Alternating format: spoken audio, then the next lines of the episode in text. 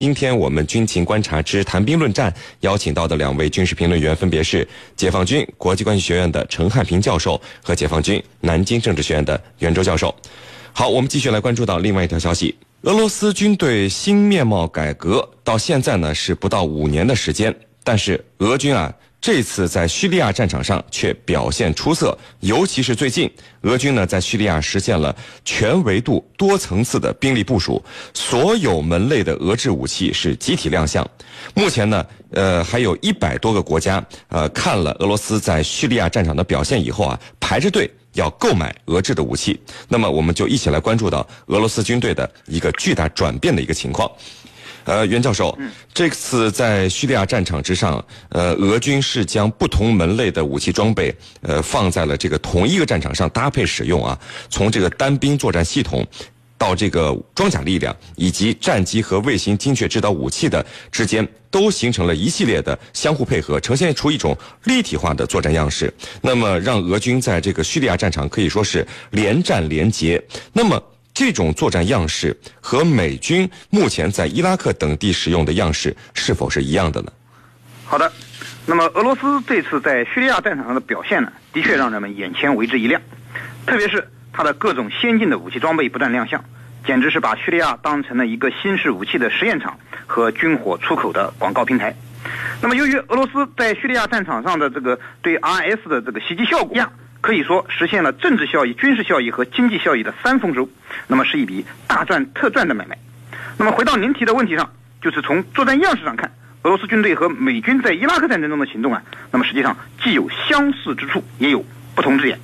那么相似之处呢，主要就是他们在作战样式上呢，都体现了未来信息化战争的发展趋势，即信息主导、多为一体。那么作战力量对于信息系统是高度依赖的。而作战力量在信息系统的整合下呢，又形成了多维一体的体系化的这种作战样式。那么，这在伊拉克战争的时候呢，就得到了比较充分的体现。那么，俄罗斯此次在叙利亚的军事行动中呢，也充分展现了这一原则。不同之处是，两支军队啊，由于它的信息化程度的不同，因此在具体的作战规模、作战方法上也是不尽相同的。美军由于它的信息化程度较高，那么。国家的综合国力和军事实力呢，也是世界一流的。因此，我们在伊拉克战争中看到的是美军的海空地这个天这种高度的这个一体化的这种呃大规模的这种作战行动。那么，它的所形成的这种非对称的优势。是可以说是全面的一种非对称的优势，那么也非常明显。所以整个伊拉克的战争的作战进程更显得摧枯拉朽之势。那么在短短的二十三天之内，伊拉克战争的主体战事就结束了。那么俄罗斯呢？它相对实力较弱得多，所以它的军事行动和一体化程度是有限的，那么是局部的。呃，它是集中优势力量形成了局部的非对称优势来打击 IS 的，那么效果呢就没有美军在伊拉克行动中看起来那么壮观。那么，但是正是因为俄罗斯这种信息化程度不如美军那么强大，所以看起来它更加亲民，它也更容易被相对落后的国家所接受。那么，美军的东西虽然好，但是呢，由于太过高端，那么不仅用不起，那么即使装备呢，还要有大量的配套设施来跟得上。如果跟不上，这些东西买了也没有用。那么相反，俄罗斯的东西则低端一些，实用一些，效果也不错。所以对于这个够用就行的这些国家而言呢，那么当然也就更欢迎俄罗斯的武器装备了。呃，是林。好的，那么陈教授。都说这个大炮一响，黄金万两啊！那在俄罗斯介入到叙利亚之初，很多人都在怀疑，以俄罗斯呃目前糟糕的经济状况，能否支撑下去？然后结果您看，呃，据说有一百多个国家排着队啊，现在要购买俄罗斯的武器了。那这能否表明俄罗斯军工业呃几乎完全恢复了科研和生产实力呢？俄罗斯这次在叙利亚的付出大，回报是不是更大呢？嗯。这一次呢，俄罗斯在叙利亚战场上，它的付出的确是很大的。你看，有人员的损失，有装备，还有经济上的。但是它的回报是怎么样呢？我们可以从三个方面来说。第一，从战略的层次，那么俄罗斯通过支持叙利亚政府军对 IS 和其他呃极端势力的打压呢，已经使俄罗斯获得了一个非常好的国际回响，就是认为俄罗斯啊打击了恐怖主义的这种嚣张势力。把恐怖主义呢正在一步步的进行围剿。所以呢，这个从战略层面上来讲，它是获得了一个成功。那么，有关叙利亚的政治进程，我相信绝对离不开俄罗斯。也就是说，俄罗斯可以主这个可以主导未来的叙利亚的政治进程。那么，第二个方面来讲，就是通过这些这场这个战争，俄罗斯的军队得到了锻炼，而且是最大限度的锻炼。比如说，有关沙漠地带，有关中东的。气候条件下的作战，那么再一个就是他的军事装备也在中东地区，在叙利亚战场上得到了提升，得到了试验，得到了检验。所以呢，从这个方面来讲，他也是呃得大于失。那么第三个方面，就回到我们问题的这个根本上来说，就是多国准备购买他的装备啊，一百多个国家排着队。那么这个里头就给我们一个非常。明确的概念，什么概念？就是说，这么多国家去购买他的装备，那么是因为他的装备在这儿得到了战争的检验。那么这些购买装备的钱，一百多个国家竞相购买，那必然要促进、要推动俄罗斯的新式武器的研发工作。那么也就是说，使他的这个科研、军备这方面又注入新的活力。那么这样一来。它就变成一种良性的循环了。那么这么多国家排着队买，自然要给定金，要付钱，那么就能够使俄罗斯从经济困境当中也能够走出泥潭。所以呢，我们可以相信，普京的这个战略决策真的是富有远见的。那么对俄罗斯整个国家、整个军力的提升都是非常有好处的。主持人。好的，那么袁教授啊，这个武器装备如何用，体现的是一个作战思想。这个叙利亚战场虽然小，但是我们现在看到打的是一个陆海空的联合作战。那么对于俄罗斯军队改革以后的这个作战思想的转变，您的看法是什么？好的，那么俄罗斯军改之后呢，它的作战思想转变啊，那么是一个必然的趋势。俄罗斯军改的目标就是要建设一支能够适应现代信息化战争的强大的俄罗斯的军事力量。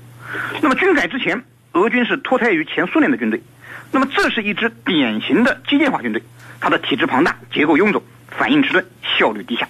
那么这些弱点实际上在俄罗斯的车臣战争和俄俄冲突之中呢，都有不同程度的体现。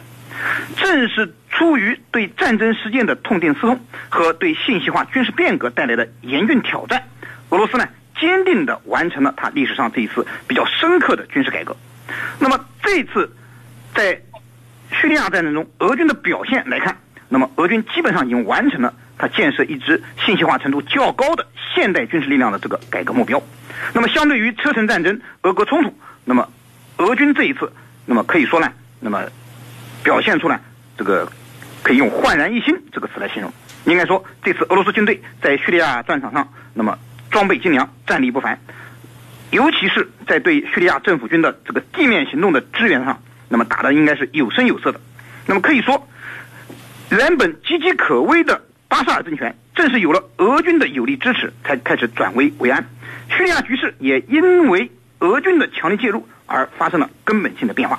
刚才陈教授说了，俄罗斯现在已经成为了这个叙利亚局势的一个主导力量。那么，俄罗斯之所以会在叙利亚让俄罗斯和美国的地位实现一个王车易位的变化，那么实际上。那么，以新面貌展现出来的俄军成为了它的重要的支撑力量。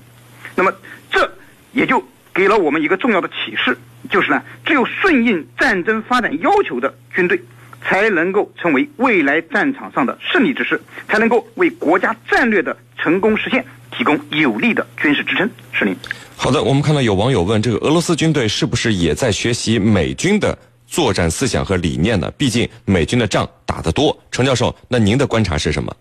好的，那么这里头至于他是不是在学习美国的作战理念，我们还不好下一个结论。但是呢，我觉得有有两个重要的这个关注点是值得我们思考的。那么第一个关注点就是他的出兵的初衷到底是什么？我们可以看出来，当时呢。整个北约和美国在俄罗斯的西部对它进行一步步的挤压，挤压它的战略空间和生存空间。那么，而俄罗斯的东部，我们知道那是一个出海口，呃，东部呢只有朝鲜这一个呃面临的国家，而西部呢，它的大部分战略都是在西部。一旦西部给封死的话，那么东部又没有什么价值。那么唯一的打开中打开通道的，就是在中亚这一块。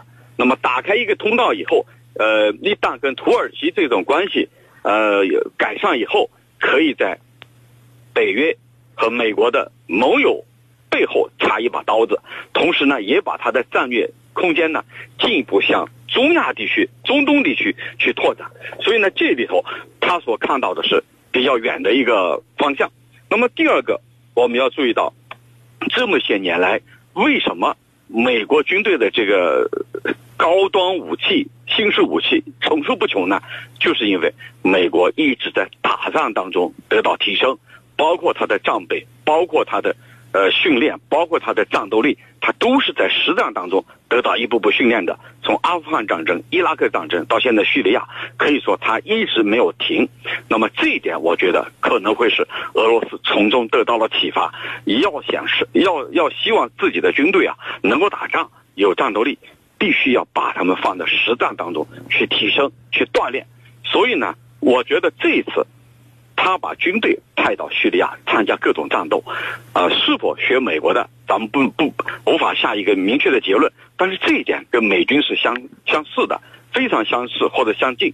那么要想让自己的军力提升，那就要放在实战当中，同时他的武器装备也在这种实战当中得到升华、得到体验。同时呢，也是一个非常响亮的广告，这样的广告。自然会吸引大量的买主主动走上门来，那么反过来又能够提升俄罗斯的军工产业和它的国家经济，所以这里头我觉得呃是值得玩味的。